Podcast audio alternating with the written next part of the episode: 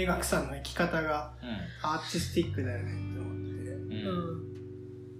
それなんだろうな。一個そのまあキーさんがアーティストの支援をしてるのでうん。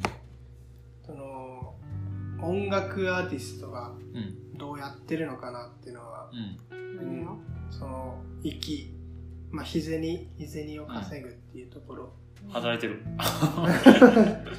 まあね。いろんな仕事してる。うんまあ後でその絵を描くアーティストの話とかもうん聞きたいけど、まあ生き方がアーティストって人は相当珍しいと思うけどな。うんう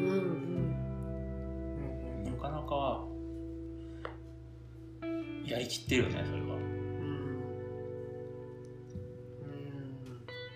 うん。まあね。まあもしかしたらねなんかこう全てが満たされた世界ではそうなってる可能性もあるけどね。みんなが好きに自分の生きたい生き方を体現して生きるみたいな世界観にもしかしたらメタバースの中でなるかもしれんけど、まあ、何でもねしていいってなったらまあやっぱりそのどうなんだろうな心の精神世界でのこう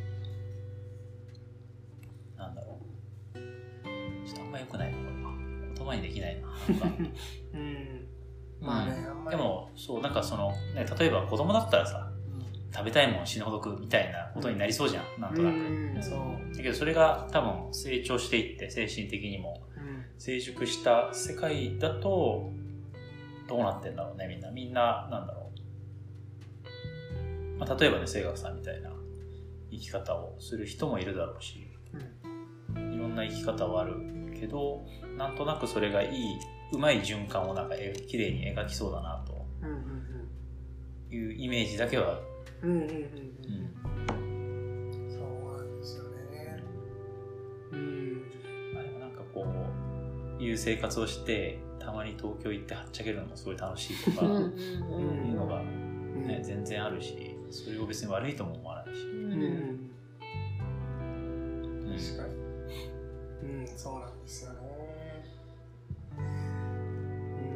今日その夏木さんが言ってた話で、うん。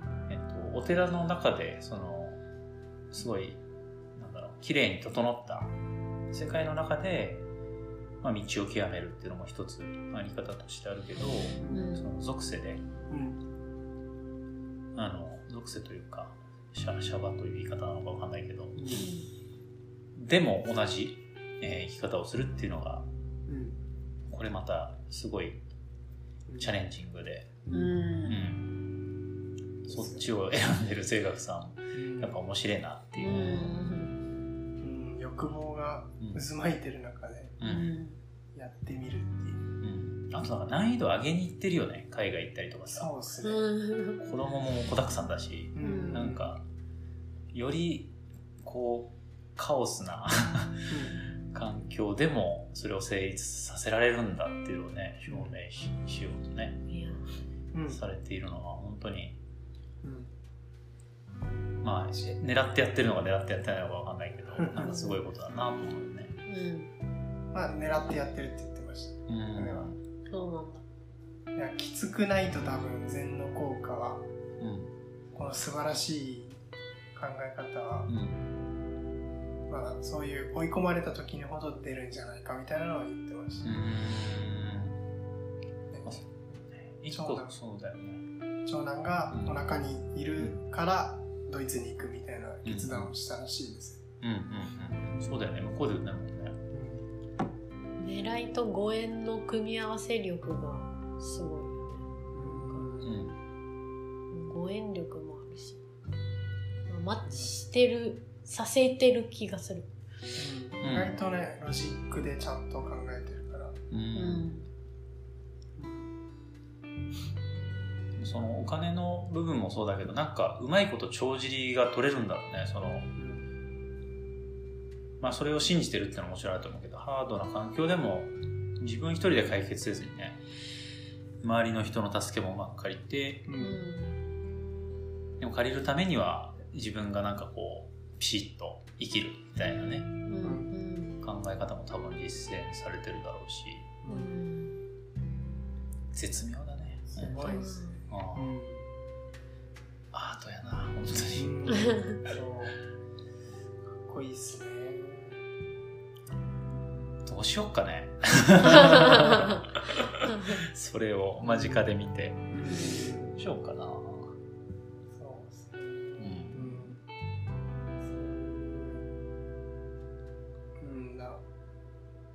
僕は完全に真似しようと思って出勤も考えました。考えましたけど。うん。うん、いや、一点その前のラジオでも聞き返したときに、私ここが疑問なんですって言ってたのが、楽しいのかなっていうのをうん。ずっと疑問に思ってて、うん。そう、朝早く起きて、ずっと掃除して、うん。何が楽しいんだろうっていうのを、うん。まあ今、今もちょっと思ってるんですけど、うん。そこを、まあぶっちゃけ聞いてみて、ううん。ん、でちょっと長くなりますけど、うん。そこのあのまあお釈迦様が言ってたことはシンプルにあのバック余楽って言って苦しみを抜くで楽を与えるっていうのでうん。バック余楽らしいんですけど、うん。うん。そこだけは多分一貫しているっていう回答でした。で多分苦しみっていうのは多分ある程度わかると思うんですけどうん。その五感による苦しみじゃなくてその暑い寒いとかはまあそれはそうだし気持ちいい気持ちよくないも多分それはそうなんだけどその承認欲求とかエゴで苦しむお金がないから苦しむとか人と比べて苦しむみたいなのもそういうもっと根源的な苦しみっていうのを言っててそれを座禅で多分エゴを薄めていくっていうのはあのなんとなく、まあ、伝わりますかね。なんか。エゴ薄まってんのかな？薄まってるように行動してみてるけどよりエゴを感じたりするけどね。ああでもそれがいいんじゃないですか。気づけるようになったからまあ気づけば気づくほどちょっと落ち込んだりもするけどね。エゴまみれやん自分そう。だうん。からまあ、まあ人間そういう生き物だっていうのを自覚して日々エゴの中で生きているけど、うん。朝の座禅の時間でちょっとチューニングを合わせるじゃないけど。うん。うん。だからそこの朝の習慣とまあ日日頃の姿勢とか作法でちょこっとその動物的な欲を減らしているのかなっていうのはなんとなくわかるんですよね。その苦しみを減減らしているっていうのは。で楽楽ってなんだろうっていうのが分かんなくて。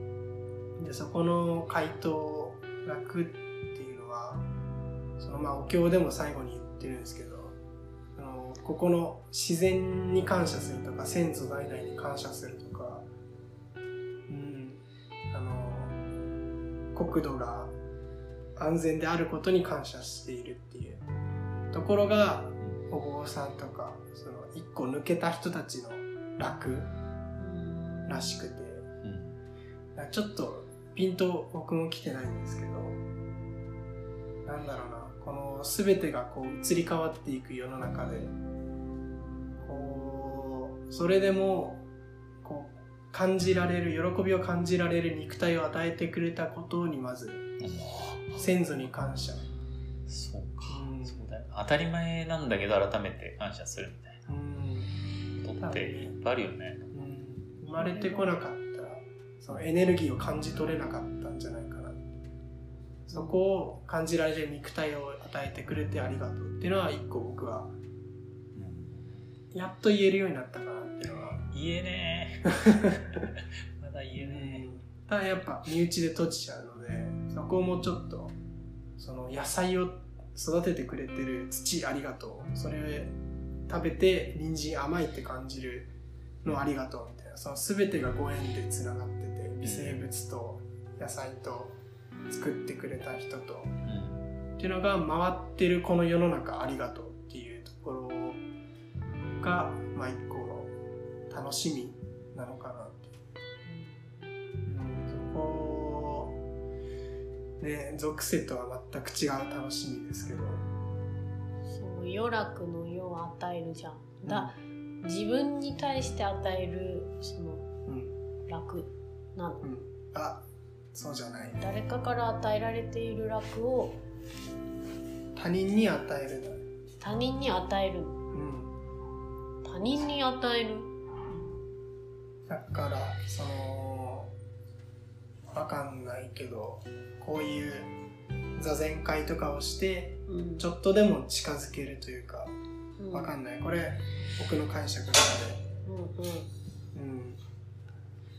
ね、こういうおかゆ食べて楽しいですよって言えるもう実際に参加した人たちがうん。口を揃えて言うんだよね、うん。おかゆが美味しいっていう。ねそれそれなんかオーガニックな喜びというかうん何もしなくても多分人間それで喜んでる。からそそっちの健全なオーガニックな喜びにシフトできるのがお坊さんの生活かなと思ったりはうんしているが、うん。うん。まあ、楽しいはもうちょっとね瞬発的に取れる楽しみがたくさんありすぎるので、うん刺激になりすぎなんだよね。多うん。刺激になると多分普段気づかないうん。部分で満たされてんだなって気づけるんだろうけどうん。それはちょっと実感値あるな、そう。ここが、ね、今の子供は5秒おきに TikTok でこう 刺激を変えそうだよね。美女と赤ちゃんと犬しか出てこないのであどうしたもんかなっていうちょっと恐ろしいですーね。怖いね。ゾッとするね。ね。僕らまだまだテレビだけだったので、ーはいはいはい、ねはい、決まった時間にしか見れなかったけど、そうよね。刺激がもううん。溢れに溢れてるもんね、うん。赤ちゃんあやすのに iPad 使って、うん。えーね、それを次の世代うん。その子が親になったらやるだろうし、えそこに対してなんだろうね。善ができることとかってなんかね。うん。あるのかね。まあ、そこの喜びっていうのが超オーガニックな喜びに戻していく。おかゆが美味しいとかうん、この体ありがとうみたいな。それだけで幸せなはず。一方でこの TikTok を否定もしたくないそうそうわけですよ。そうそうねこの前ちょっとアングラなお店に入ってうん。かっこいいと思っちゃったんですよ。人間の営みが、うん。うん。いやまあその一つじゃん TikTok もさ。そうっすよね。あれはあれで面白いところはもちろんあるしあめちゃくちゃ腹抱えて笑うみたいなのがやっぱあるから、ね。それとどう共存するのかなっていうのを今度ちょっとぶつけてみようかな。うんいやでもなんかインターネットとかね使うけど結構慎重よねそこは、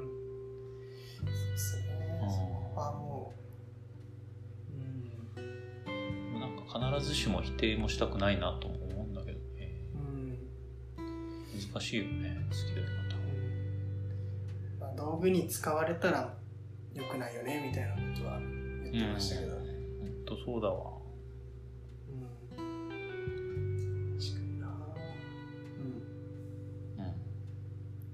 いやいい感じですね。なんか結構話した気がする。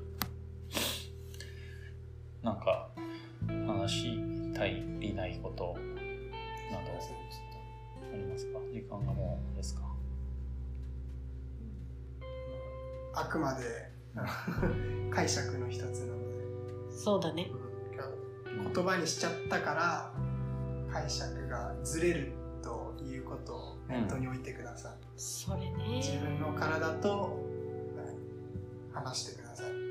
いやい一個さあったのがさその来てくれた友達に座禅するってあ座禅しに来てくれた友達に事前にそのいろいろ座禅どんな感じなんて聞かれた時にサムの後のおかゆが美味しいんだよって言っちゃってうん。なんかそれに多分引っ張られてうん。こう感想がおかゆが美味しいしかなくなってないみたいなもっと繊細なうん。グラデーションのあるあの感想があるはずなのにうんうん私が先にこんな感じだよって言っちゃったから、はいはい。あみんなそれしか言わなくなったしまった。うんってなってう、ん。もう今度から言わんとこいいね。ちょっとそれは思っねてなんか反省してる。だからだから言わないんだなってそう人はうん。高橋様は飽き飽きしてたらしいよ。そのどうでも言える、ね、科学がない時代の話だからう。うんんどうでも言えるから言いませんみたいうんうん。うん。今思い出したよ教えないでいきましょう。うん感想まあやってみてぐらいでなそうそうそうそうだね。じゃあ、今夜はもう、まあやってみてということで 終わりたいと思います。はーいーい。ではでは。ではありがとうございましたありがとうございました。